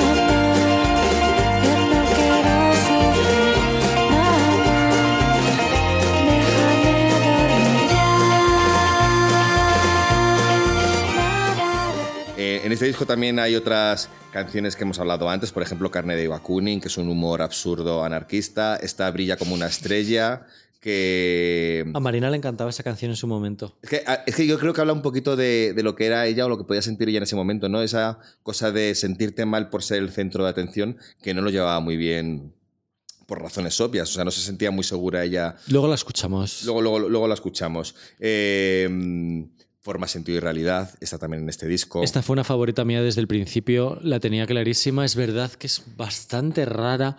Es una canción de música disco. Eh, hicieron un vídeo súper chulo con Cerveró, en este caso, creo recordar. Y es verdad que escoger el disco, y te lo cuento a colación de esta canción, escoger el single para este disco fue un jari. Eh, se escogió Ley Moral, eh, que es el corte 12. eh, era una canción que a mí me recordaba mucho al estilo de Fangoria en letra y no era como súper inmediata. A mí me hubiera gustado o Mamá o esta, que salió después. A mí me gusta mucho esto también. la- lo tengo apuntado como que es música disco, que no estaba yo muy seguro. O sea, es lo que, lo que me había dado a entender así eh, como comienza, pero pura duda. O sea, pura, pura, pura, pura música disco. Y su melodía de nuevo me envuelve y me pone de muy buen humor cuando la escucho. Me dan ganas de bailar. Sí, no así la letra, que es bastante deprimente. Claro, de que por na- eso. nada tiene sentido y que guay, pero bueno, parece que hace como una especie de broma sobre ello, un juego de palabras. Y, y buah, yo me acuerdo, no sé, me acuerdo de estar en la máquina elíptica con esta canción a tope y pensar, esto es el colmo del absurdo, ¿no? Eh, O sea, estar en, en una máquina elíptica, en un puto Holiday Gym, escuchando a Marina de Klausikinski cantar, no digas que todo es absurdo, pues claro que todo es absurdo. Eso intento explicar si esto importa algo. Madre mía. Eh, La siguiente que es un sinvergüenza, eh, ríete tú de la bizarrada de Shakira en lo que se supone hablar a, a un examante, ¿no? Desintégrate, explótate, sigue esforzándote, desubícate, castígate bien lejos de mí, muy heavy. Sé que aún vas a hacer lo peor. O sea, es, es una declaración de intenciones total absoluta. Fosilízate. Fosilízate, nena. Uh, ah. Por supuesto, bien lejos de mí. Jo, es muy grande, es muy grande. Eh, la siguiente es la que. es- deja- el odio para después de comer. Es la que te decía que comenzaba con un discurso de Hitler, que es una bossa nova. O sea, de repente se meten aquí con una bossa nova. Es verdad. Así como muy de Marisol rumbo al río, pero bossa nova. En un momento dado eran las canciones eran un poco difíciles de, de identificar en el estilo y yo- menos mal que Aitanis mandaba las notas de prensa diciendo esto es una banera, esto es flamenco en verdad, esto es Manuel de Falla. Porque los ritmos eran muy variados y muy complejos. Bastante, bastante, bastante complejos. Eh, la siguiente que viene es la- mi, mi favorita de este disco, que es la de los niños muertos y la decadencia de la política. Me gusta mucho por lo que dice, ¿no? O sea, las figuras que utiliza de repente de en la calle jugando hay un niño muerto me causan muchísima inquietud. Y luego esas frases como de en la rampa que sube escupen los viejos y en la escalera que baja se caja a los perros. Eh, Yo nunca he ahondado mucho en esta canción, pero sí que me retrotraía al miedo que pasas de pequeño. O sea, este- Mm. la canción está hablando de decadencia política. No, no me acuerdo ahora mismo. qué, qué profética. ¿Eh? Qué, qué profética. Ah, ya, bueno, no sabían ellos. lo- Bueno, sí, sí, se sabía, sí. Em, pero es- la música me transmite sin duda alguna eh, pasar miedo por la calle siendo pequeño. No sé por qué. Claro, bueno, el es tipo de acordes. Es la cosa esta que, te- que te- los acordes y lo que te pueden crear, lo que te digo, cuando utilizas figuras literarias como esas, cada uno crea una imagen en su cabeza en función de lo que ha experimentado en su vida. A mí me puede parecer que es una cosa y a ti te puede parecer otra cosa. En lo que no hay duda de lo que es lo que es cada cosa es en Sobre y Serena, que es la canción por humor, por excelencia, que yo los, los veo que incluso conectan un poco con chico y chica en la manera esta de contar a una persona a través de cómo es y de lo que hace. El título es una genialidad. Vamos, o sea... No podemos pasarlo por alto, que no son Sonia y Selena, sino Sobria y Serena.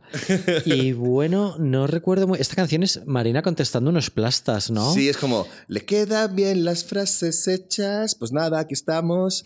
le queda bien el pantalón, es de mango. O sea, es una, es una cosa muy Sí. rara dentro del disco. Sí, esto es uno de los riesgos. Le queda bien la barra libre. Eso no se identifica a todas. Sí, esta canción es. eh, a ver, era la que menos me gustaba del disco, pero en realidad es otra genialidad.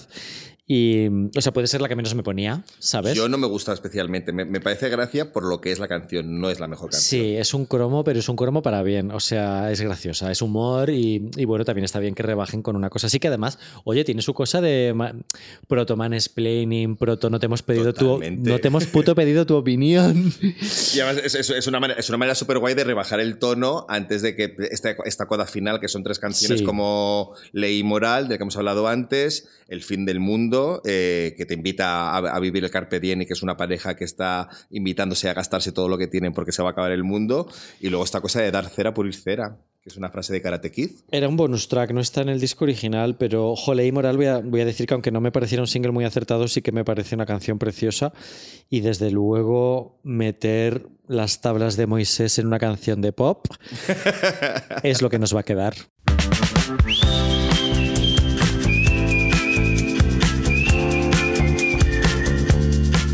Oye, ¿y qué te parece si antes de seguir con este viaje emocional nos hacemos un viaje, pero de verdad, por carretera? Pues que sea con el Fiat 500, que es el patrocinador de nuestro podcast este mes. Muchísimas gracias a Fiat por, nuestra, por su confianza en nosotros. Hay que decir que este coche es una preciosidad.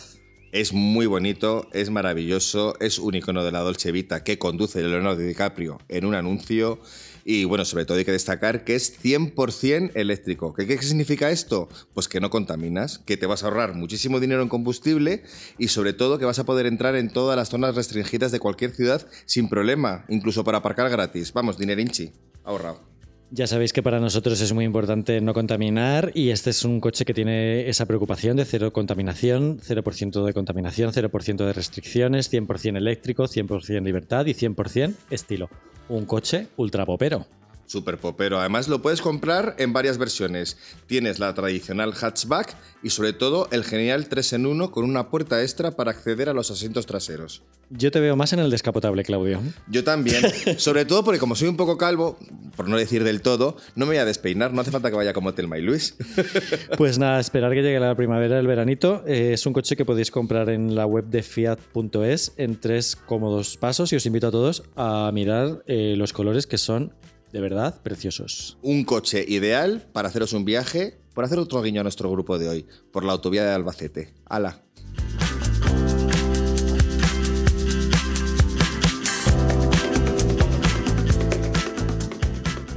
Pues llegamos, eh, año 2012. No sabíamos que esto iba a ser el último disco que íbamos a tener en nuestras manos de Klaus Kinski. Pues desde luego que no. no lo sabíamos.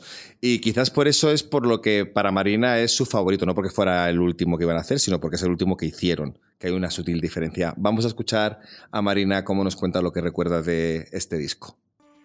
Como te decía antes, yo no sé muy bien cómo es la percepción que los temas tienen, de- del legado que hemos podido dejar, pero para mí nuestro disco mejor hecho es Herreros y Fatigas, aunque bueno, hay gente que piensa que el mejor disco de un grupo siempre es el primero, pero yo creo que pues que tuvimos la oportunidad de crecer y de, de pensar cómo queríamos hacer las cosas y, y eso se notó en un o, o yo lo recuerdo como diferente eh, del primer disco al segundo y del segundo al tercero en cuanto a la seguridad que teníamos también y, y, bueno pues mm, el saber que podíamos hacer lo que quisiéramos y que no pasaba nada.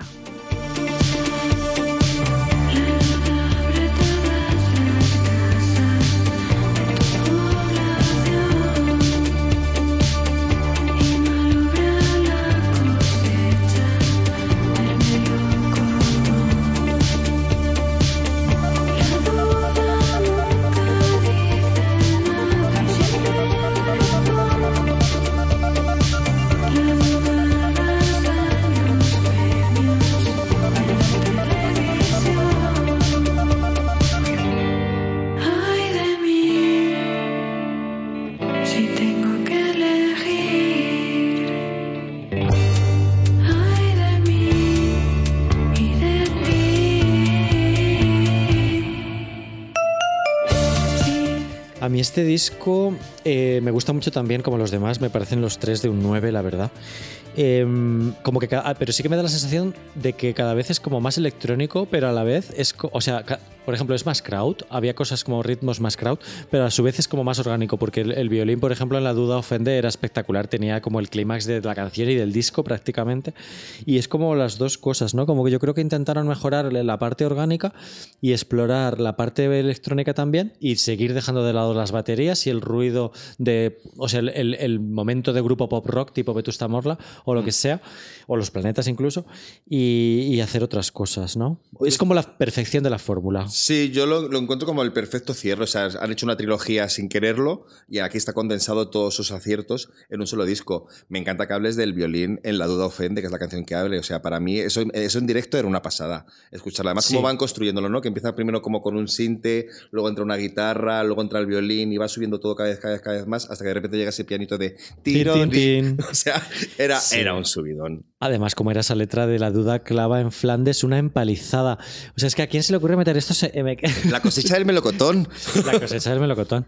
Eran, eran unos genios y lo bueno, lo siguen siendo. Lo siguen siendo, lo siguen siendo. Aquí también estaba Contrato, de la que has hablado un poquito antes, que y el rollo crowd. muy clásica de ellas. Y el tercer corte a mí sí que es una de mis canciones favoritas de Klaus Kinski de toda su historia. Porque tienes, por un lado, eh, bueno, sobre todo por la temática. Alejandro decía que él era muy del romanticismo así del siglo XIX, y esta es la perfecta canción del romanticismo del siglo XIX. O sea, es una canción que habla de un encuentro con un fantasma que es muy rollo Byron, es muy rollo Salieri, es una cosa así como muy Frankenstein, de un fantasma que te avisa de que todo se va a pudrir. Sí, de que estamos aquí, pero por poco Ojo. tiempo. Es muy guay, sí. Eh, es de las que leyendo la letra me, ha gustado mucho, sin gustarme ninguna frase en particular, pero todo el, el desarrollo de la letra, que es otra de las cosas que tienen Klaus y Kinski, ¿no? que a veces no tienen como una frase así, que muchas veces sí, pero a veces es el conjunto de lo que te ha contado, ¿no?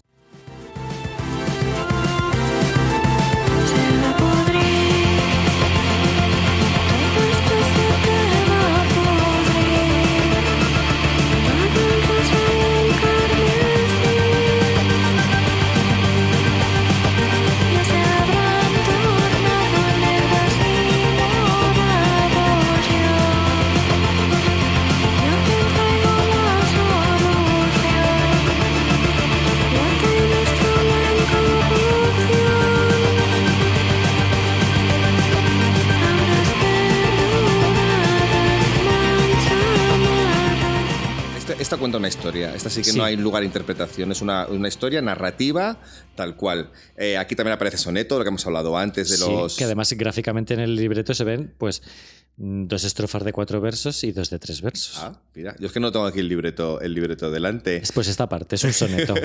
Poderoso caballero que también habla del dinero. Indeget. eh, ¿cómo, cómo, cómo se dice? Indeget. Yo siempre digo goete. Indeguete. Inde- Es un guiño indegueto. Claro. Ojo por diente también fue una canción que pretendía ser de amor sincero. Eh... Quizá por lo mismo, por, por lo. por. por el mundo literario que hay detrás de ello, ¿no? Por, por un romanticismo un poco sarcástico, pero. pero que no dejaba de ser también de alguna manera ho- honesto, ¿no? De- bueno, quizá aunque no lo parezca, porque siempre me escudo detrás de, un, muro de humor negro, yo me considero romántico, pero bueno, romántico no en el sentido de Antena 3 por la tarde, sino en el sentido del siglo XIX. Que, joder, es que esta historia de amor de una persona que está liándose con una tuberculosa y que se va al cementerio a pasear y, y al final decir, al final me suicido, una canción que termina cantando al final me suicido. Yo. Es, un- es, una es una autoparodia porque Alejandro se reconoce como romántico. Claro, claro. También está Daño Cerebral. Es que todas las canciones que hemos un poquito de lo que hemos hablado antes en todos, los, en todos estos, aparecen por aquí.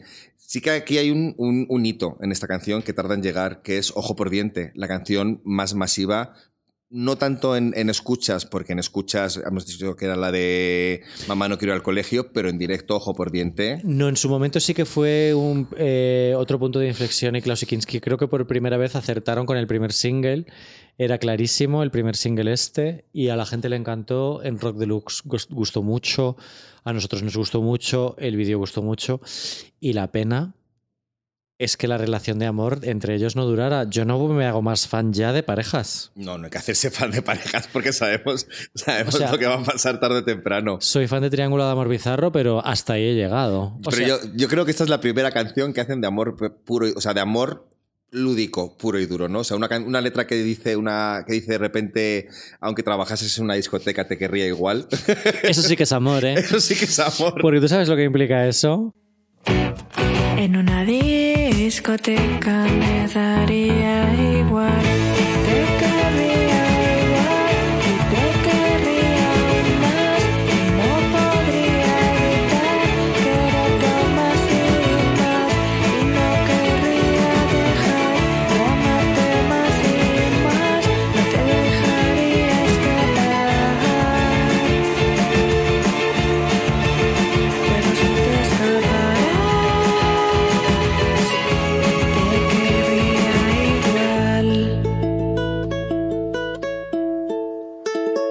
Además está muy guay grabada, ¿no? Es que aparezca Marina de repente ahí diciendo... Tarde. O sea, muy, muy, muy guay. Eh, está Dos males tienes después de esta, que está llena de. Pues otro, otro clásico de la banda, ¿no? Lo de las frases hechas. Son todo frases hechas y todos son dichos, ¿no? Eh, Dos gardenias. para ti, dos cruces son las que sostienes, vas a hacer la cola de los males a dónde los van a repartir. Son todo frases de abuela.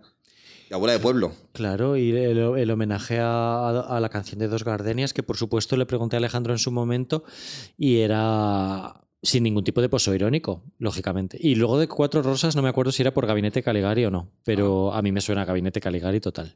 Pues lo que a ti te suene, te sonará bien. y nada, po- poco, po- poco más, es que ya quedaba poquito en este disco. Estaba la pensión de la que también hemos hablado antes de no querer envejecer. Cumbres Profundas, que es una cosa que empieza como un heavy. Es un homenaje a My Bloody Valentine. Sí, Yo fui ¿no? tan cateta de que les dije, oye, esto se parece a la canción de Alf Poya, el, el austriaco este que fue a Eurovisión por Austria de coña. eh, y empezaba muy parecido. Y me dicen, es un guiño a My Bloody Valentine. Y yo, madre mía, menos mal que tengo al fan número uno de My Bloody en casa, que si no. Ay, no sé, relatividad general, que también es construir una canción a través de conceptos eh, físicos de, de la ciencia. O sea, habla de viajes espaciales o de cosas espaciales, hay agujeros negros o algo así, creo recordar, no la tengo muy presente.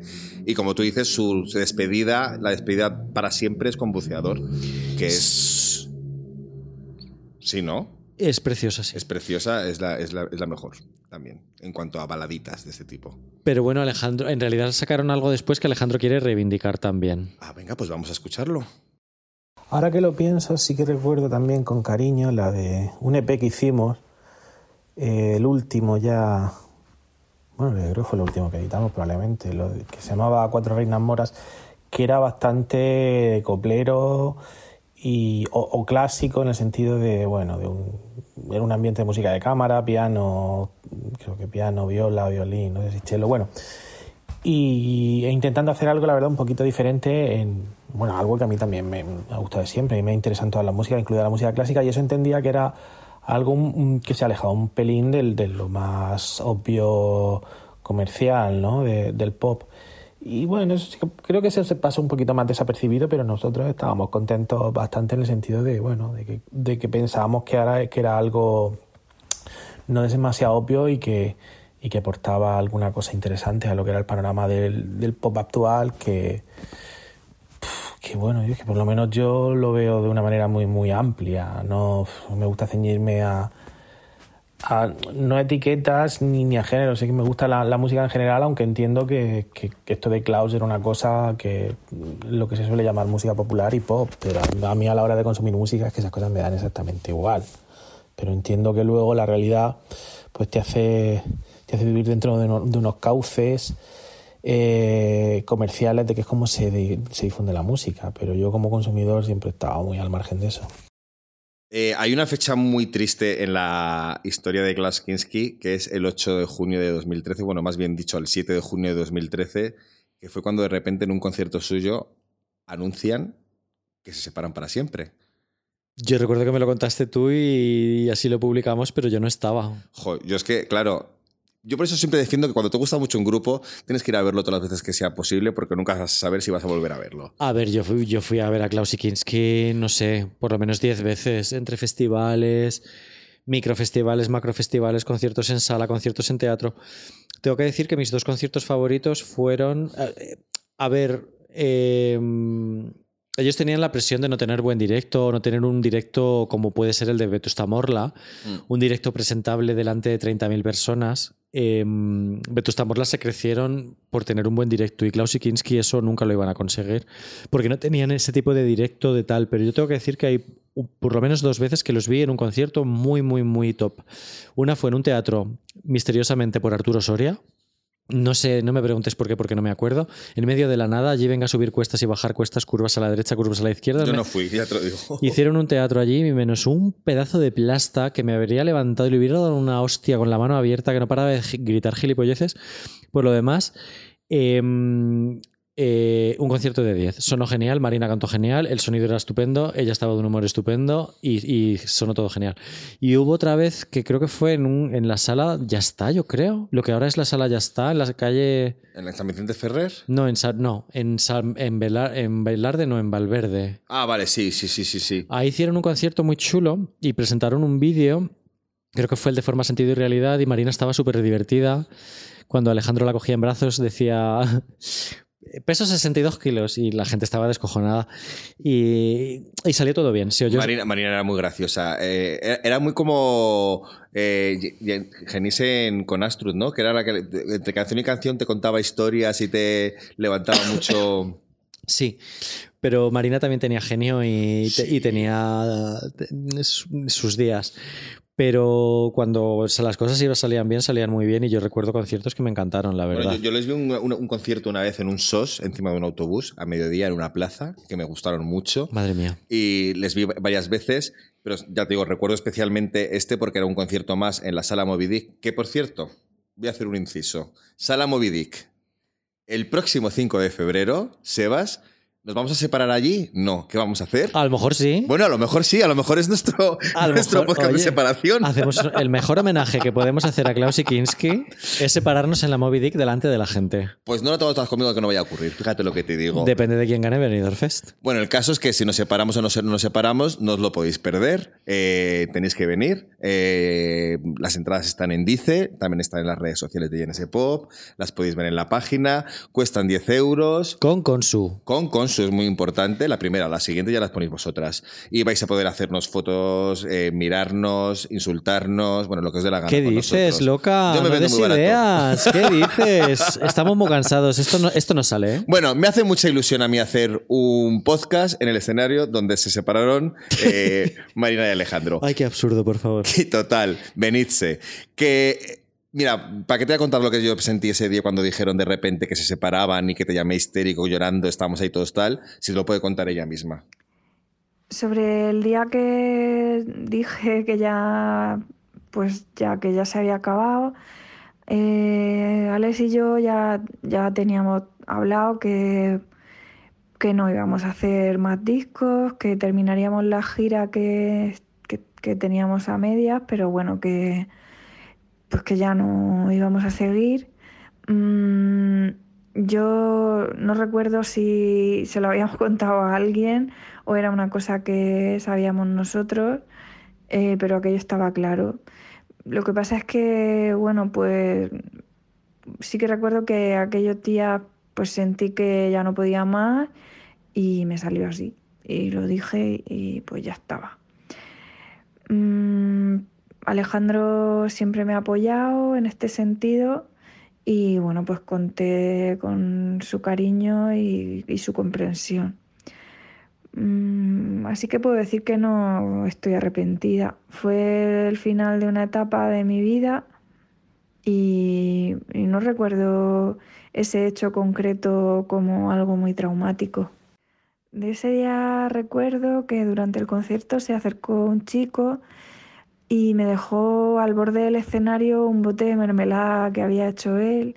Ya había hablado con él antes, aunque ya no recuerdo su nombre, y me, me pareció un gesto muy bonito porque fue así como muy, bueno, pues una cosa que nadie vio. Y luego, pues encontrarme con mis amigos y estar un poco, pues sentí que me había quitado un peso de encima por una parte, pero me sentía un poco culpable también, bueno, pues porque creo que nuestro manager se llevó un susto y además había venido no sé quién que quería hacer una gira con nosotros por México y bueno, pues evidentemente esa gira no ocurrió. Me gusta mucho que se esté reconciliando Marina con lo que fue su legado de Klaus Kinski y que eche de menos esto porque tú decías que tenía días, pero es que verdad que la gente fue muy capulla en aquella época y el fin del grupo tuvo mucho que ver el acoso, so- o sea, más allá de lo personal entre ellos, que a lo que no vamos a entrar, ni les hemos preguntado, eh, el acoso que recibieron. Recibieron un acoso bastante jodido. Fue penoso total y yo tengo que entonar un mea culpa total porque, mm, como tantas otras cosas, no, no lo supe gestionar. Eh, Genesis Pop tiene una, res- una responsabilidad ahí, totalmente. Yo entrevisté a Klaus Kinski con cada disco. No eran amigos míos, en contra de lo que se piensa el 95% de la gente que se me acercó a preguntar. Eh, pero sí que es verdad que nosotros los dimos a conocer. El mismo Alejandro me dijo en cierta ocasión, no sé si se acordará, antes de salir en GNS Pop eh, nos conocían 60 personas. Y bueno, luego pues eh, los conocían bastantes miles, ¿no? Y tuvimos una responsabilidad para bien, pero es verdad que nos pasamos de frenada hipeando sus directos y sobre todo, eh, o sea, recuerdo perfectamente que hice una noticia de estar a la altura del directo de Klaus Kinski para hipearlo con toda mi buena intención, para que la gente fuera a verlos y tal, pero eso ahora mismo no lo haría. Y desde luego no consentiríamos cierto tipo de comentarios, ¿no? Hay que decir que mm, los comentarios de JNS Pop en 2010, en los 2010, en los 2000, en- a finales de los 2000, eh, eran, bueno, pues el foro de Spanish Pop de antes. O sea, una cosa súper salvaje en la que se escribía de todo. Nosotros nos veíamos incapaz de moderar esos, bor- borrábamos muchísimas cosas, pero había cosas que no podías borrar porque no eran una cosa directamente una amenaza o un insulto, era muy sutil. A día de hoy sigue pasando. Eh, pero es verdad que ahora eh, las cosas se han diversificado mucho en las redes sociales, el Twitter, el Facebook, el Instagram, pues cada uno pone sus cosas donde quiere o hace sus TikToks o lo que sea. Y en aquel momento todo el mundo venía a ese Pop a, a vomitar. Es verdad que no había redes sociales cuando ellos se separaron, así no estaban tan presentes como ahora. Pero claro, pero vamos a ver, es que tú podías hacer un artículo. A ver, GNS Pop sigue estando muy arriba y seguimos teniendo una cantidad de comentarios que yo estoy súper agradecido porque hay un montonazo de medios que hacen noticias y tienen cero comentarios. Sí, sí. Y a nosotros no nos pasa eso. Pero es que antes la gente no tenía otro sitio donde opinar y tú podías hacer una noticia de Klaus Kinski y ahí podía haber 150 comentarios fácilmente. Por un lado, muy bien porque el grupo creció. Por otro lado, mal, porque había comentarios muy desagradables. Y yo tengo conciencia de que en particular hay el entorno de Marina, el entorno personal, tenía dudas de si eso era legal y de dónde estaba, eh, de, de- de- de- de dónde se terminaba la legalidad. Yo tenía mucho miedo a que me dijeran. Yo tenía fama de censor, ahí me llamaban Torquemada. Sí. Eh, censura, no sé qué. En aquel momento yo tenía mucho miedo de que me dijeran que era un censor y borrar ciertas cosas, ¿no? Ahora no lo tendría, ahora borraría eso. Y he borrado cosas. Y he baneado a dos personas esta semana. No, no, no he baneado, perdón. El año pasado baneé a dos personas, de las que estaba bastante harto, muy tóxicas. Eh, uno era fan de Madonna, por cierto, por si acaso alguien se piensa que tiene que ver con mis opiniones o, Sobre Lady Gaga. o lo que sea. o sea, no tiene nada que ver. O sea, simplemente si eres una persona tóxica y muy pesada, muy mal educada y estás completamente faltando el respeto con todo el rato, pues eso al final tiene unas consecuencias. Y en aquel momento sí que nos temblaba la mano más que ahora para decir esto rebasa la línea o me van a considerar un censor, esto es libertad de expresión o no es libertad de expresión. Yo pido perdón a Marina.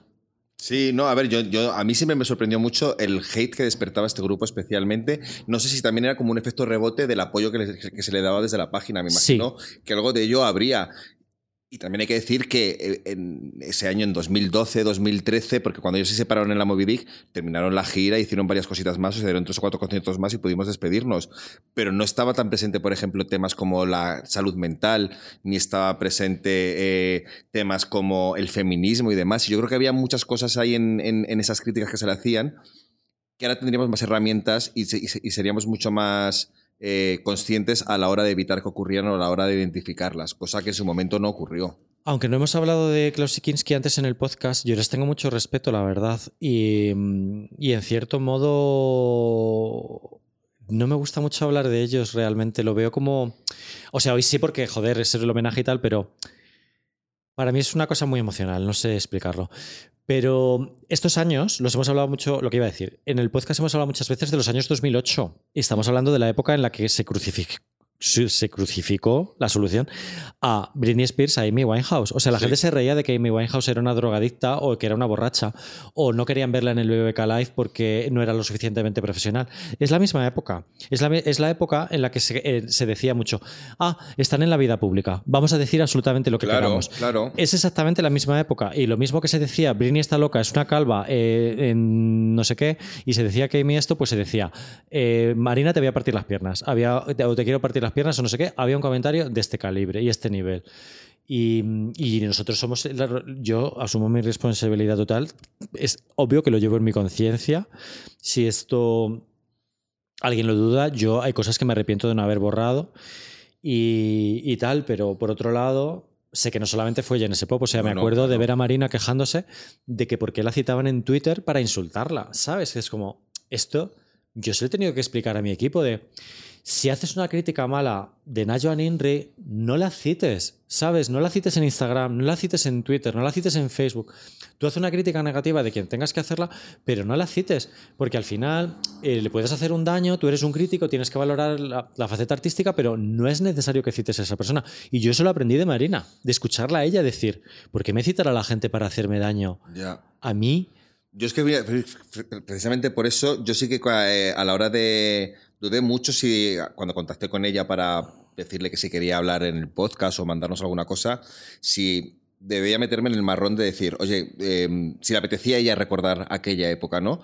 Pero sí que lo ha hecho, me ha contestado sobre cómo vivió aquel momento, lo que sintió con respecto al hate, qué tipo de hate tenía y mira, qué mejor que lo explique ella que no nosotros dos señoros aquí contando cómo fue, cómo lo vivió. Con respecto a, no sé cómo llamarlo, acoso, eh, de entonces, pues igual es que yo era muy confiada y compartía demasiado de mí en, en mi Facebook, sobre todo, en el Facebook del grupo, y eso pues trascendía a sitios que yo no me esperaba y me sentía muy mal y aparte a veces las cosas se, se malinterpretaban y pues me acuerdo que me sentía muy mal cuando la gente decía que yo le caía fatal, gente que yo pues no sabía ni cómo se llamaba, ¿no? Como pues yo, yo qué sé, si ni siquiera hemos hablado nunca, ¿cómo te puedo caer mal, no? Eso me generaba muchísima inseguridad. Eh, por otra parte, pues no es ningún secreto que yo los comentarios, especialmente en Genese Pop, y las críticas, pues las llevaba muy mal. No me refiero a las críticas de los conciertos, sino a lo que iba más allá de, bueno, pues de lo profesional, ¿no? De si este concierto ha ido bien o ha ido mal, o bueno, pues me refiero más a los ataques personales. Eh, yo me sentía muy sola porque normalmente cuando pues yo me desesperaba por esto, la gente me decía, pues no leas los comentarios. Y yo pensaba, bueno, es que aunque no los lea, están ahí y, pensar que cualquiera podía verlos, pues me hacía sufrir bastante. Eh, yo hubiera agradecido un montón. No recuerdo si ocurría, pero mm, yo di- diría que no. Pues que esos comentarios los moderara alguien o incluso que se baneara a gente que insultaba o amenazaba. En su momento yo no percibía que las críticas estuvieran centradas en mí por ser mujer, sino más bien por mi falta de talento musical o por mi físico, mi manera de ser o de vestir. Mm, Yo también me comparaba mucho con otras artistas del momento y para mí misma pues yo siempre era peor. Sin embargo, los comentarios me dolían un montón. Igual estaba pasando por alto, por otra parte, que ninguno de mis compañeros solía sufrir este tipo de ataques y que las otras chicas con las que me comparaba, pues sí. Pero esto quizá puedo percibirlo ahora, que creo que el mundo afortunadamente pues ha cambiado para mejor. Me hace muchísima ilusión que Marina haya querido hablar de esto eh, y yo asumo mi culpa, ya lo he dicho. Eh, creo que las cosas se pudieron hacer mejor. No me gusta decir, pero... Y mira, pues no lo voy a decir. No lo digas. Yo creo que, yo creo que lo, lo- lo que nos podemos quedar con esto es que no hay, no hay ese rencor, por lo menos el tiempo ha curado un poco cualquier tipo de herida. O sea, creo que tanto ella como tú entendéis un poco cómo era la situación de aquel momento y que evidentemente ahora con, con la edad, con la conversación social y con todo, habría sido todo bastante diferente. Yo llegué a hablar con ella de esto en persona, ¿eh? cuando venían a Madrid y pues después de algún concierto lo que sea, alguna entrevista lo que sea. Y, y lo llegamos a hablar y, y, y ella era muy comprensiva. Era, fue muy generosa conmigo y con nosotros. Y muy agradecida por el apoyo que les hacíamos siempre. Y bueno, después, pues, a, pues yo qué sé. eh, claro, yo no he vuelto a contactar con ella porque es que en contra de lo que se piensa la gente, repito que no eran una, no eran una persona, no eran personas de mi entorno. Eh, quedamos a comer una vez y luego nos tomamos unas copas una vez y, y ahí quedó y yo rara vez he hablado con ella, de hecho. Yo, yo sí que he hablado bastante con ella por, por Instagram, porque no sé cómo fue una vez, no sé si yo la había escrito ya antes o habíamos tenido en contacto tal, me escribió un día para decir que había tenido un sueño húmedo conmigo, nos estuvimos riendo mogollón de ello. No te creo. Sí, sí, sí, sí. Los dos, en plan, he tenido un sueño húmedo contigo. Y como yo veranaba mucho en Murcia por aquella época, en Lopagán, de Pay for It en inglés, eh, quedamos en vernos allí, pero no, nunca ocurrió. Así que espero que algún día, que algún día ocurra. Para no acabar con esta bajona, porque estamos un poquito así como de. si hay que de acabar con esta bajona, abajo. se acaba, tampoco pasa nada. Em, No, no, no quiero, que- quiero decir, vamos a, a jugar un poco al futuro. Le hemos preguntado un par de cosillas más para poder terminar. Por ejemplo, Alejandro, le hemos preguntado si hubieran seguido hoy en día, si se hubieran metido, ya que eran tan eclécticos y utilizaban todos los palos y se atrevían con todo, si se hubieran atrevido a hacer pues el tema de, por excelencia, el trap y el, y el reggaetón. Esto es lo que nos ha dicho. Respecto a trap, reggaetón u otros estilos que, que estuvieran de moda, si nos hubieran pillado en esa época, si hubiéramos hecho algo de eso, yo no lo creo. Básicamente no lo creo, mm, eh, aunque a lo mejor a Marina quizá algo más se le haya podido tirar, porque hacer algo de moda, pues que no, yo no creo que me hubiera salido jamás. No sé. Ahí no, no por en absoluto ninguna aversión a lo latino, precisamente lo contrario. Lo latino me interesa, pero lo más antiguo. Y no. Yo creo que algo me ha pasado toda la vida. Es decir, no es algo que, que pueda decir, no, me pasa ahora porque soy un carlanco viejo. Pues me pasaba igual con 20 años. Probablemente yo es que ya, ya nací viejo y, y siempre me interesaba lo que lo, lo ajeno a la realidad, lo que tenía cierta distancia del presente. no me esperaba yo que dijera que no, la verdad. Yo pensé que iba a decir que sí. Yo también. O sea, han hecho cosas muchísimo más atrevidas. Sobre Serena. Por, por ejemplo. Falsetes, voces masculinas en falsete. Bada idea. Pues bueno. Ok, Nada. a ver, él sigue. eh, la pregunta original del, del texto original que le hemos pasado a él, él, él- él sigue con su carrera como Alexander Platz. Realmente, Alejandro, estás a tiempo de hacer reggaetón. Yo que tú me lo pensaría. Lo que no sabemos si va a ocurrir. Deconstruido. Deconstruido. Eh, lo que no sé si va a ocurrir es lo que desean muchos fans, que es que algún día vuelvan para juntos. O sea, quiero decir, yo no pido una gira de Klaus Kinski ni pido nada, pero esto de repente que se unen en un evento especial. Primavera Sound, voy a decir, algo así, a hacer un concierto homenaje por los 15 años o por los 20, eh, no me importaría nada poder volver a verlos en directo. Pero vamos, eh, me ha dejado muy tranquilo esto que nos ha dicho Marina al respecto, que creo que es la pregunta que nos hemos estado haciendo mucho tiempo los fans. Claro que sí que pienso en juntarnos, pero creo que lo que más echo de menos es extramusical, que es la furgo, las bromas, la manera de vivir que teníamos entonces, el tiempo que pasaba con Pili, pues verlos más a todos y sobre todo pues, pues vivir un montonazo de, de aventura y alguna que otra desventura. Mm, ahora me siento más responsable y creo que no podría subirme a un escenario sin habérmelo ensayado todo muchísimo y estar muy segura de, de lo que hago. Y bueno, yo qué sé, me, da un poco de cosa, creo que estamos un poco mayores para andar haciendo esas cosas. Y tampoco sé qué sentido, no sé si tiene mucho sentido ya la música en directo o quizás es solo una percepción que, que tengo yo, mm, que ya no me apetece tanto ir a conciertos. Bueno, yo no voy a hacer un titular de esto. Eh, a mí me hace mucha ilusión que Marina tenga tan buen recuerdo de Klaus Kinski. No sé por qué pensaba yo que no era así, fíjate. Y mm, yo creo que porque me siento muy culpable todas las noches de mi vida. Por el granito que hemos puesto en la deriva de todo esto. No sé, Bueno, bueno. hija, no te sientas culpable. Pero bueno, que no, que tampoco me voy a dar tanto protagonismo, que pasaron muchas cosas. Pero, pero bueno, yo hay que acogerlo con cautela, hay que entender a la gente. La gente queremos que vuelvan los grupos y hay que entender que la gente no quiere volver con, la- con sus exparejas, ni con sus amigos del instituto, ni con sus amigos de la universidad.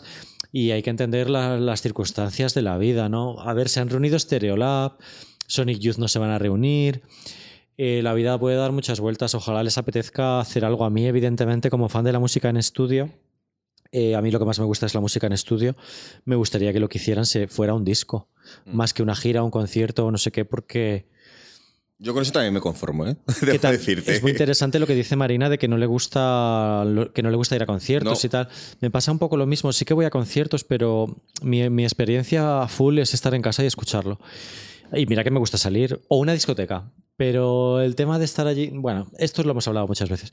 Em, que hay que cogerlo con cautela y yo que sé que simplemente con que tengan la disposición y que tengan un buen recuerdo y tal, a mí me hace muy feliz que tengan un recuerdo bueno porque para mí, ya lo he dicho al principio, son uno de los grandes grupos de culto del pop español.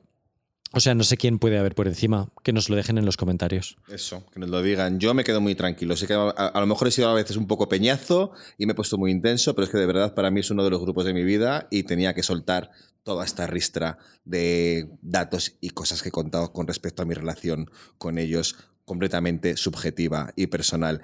No sé si le quedará a alguien ganas después de, de esto que hemos contado ponerse sus discos. Eh, yo espero que sí. Ya veremos. Eh, de momento, para quien tenga el gusanillo, vamos a despedirnos y quizás con alguna canción que nos guste mucho a los dos. ¿Cuál ponemos?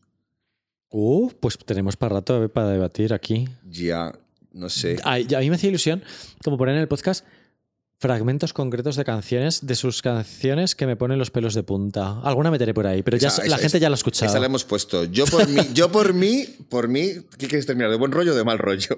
De mal rollo, ¿no? De mal rollo. Esto es ese pobre Pues yo terminaría con, con Mengele y el amor, así enterita, bien, bien, bien larga, bien todo, pa'lante. Hágase Mengele. Venga.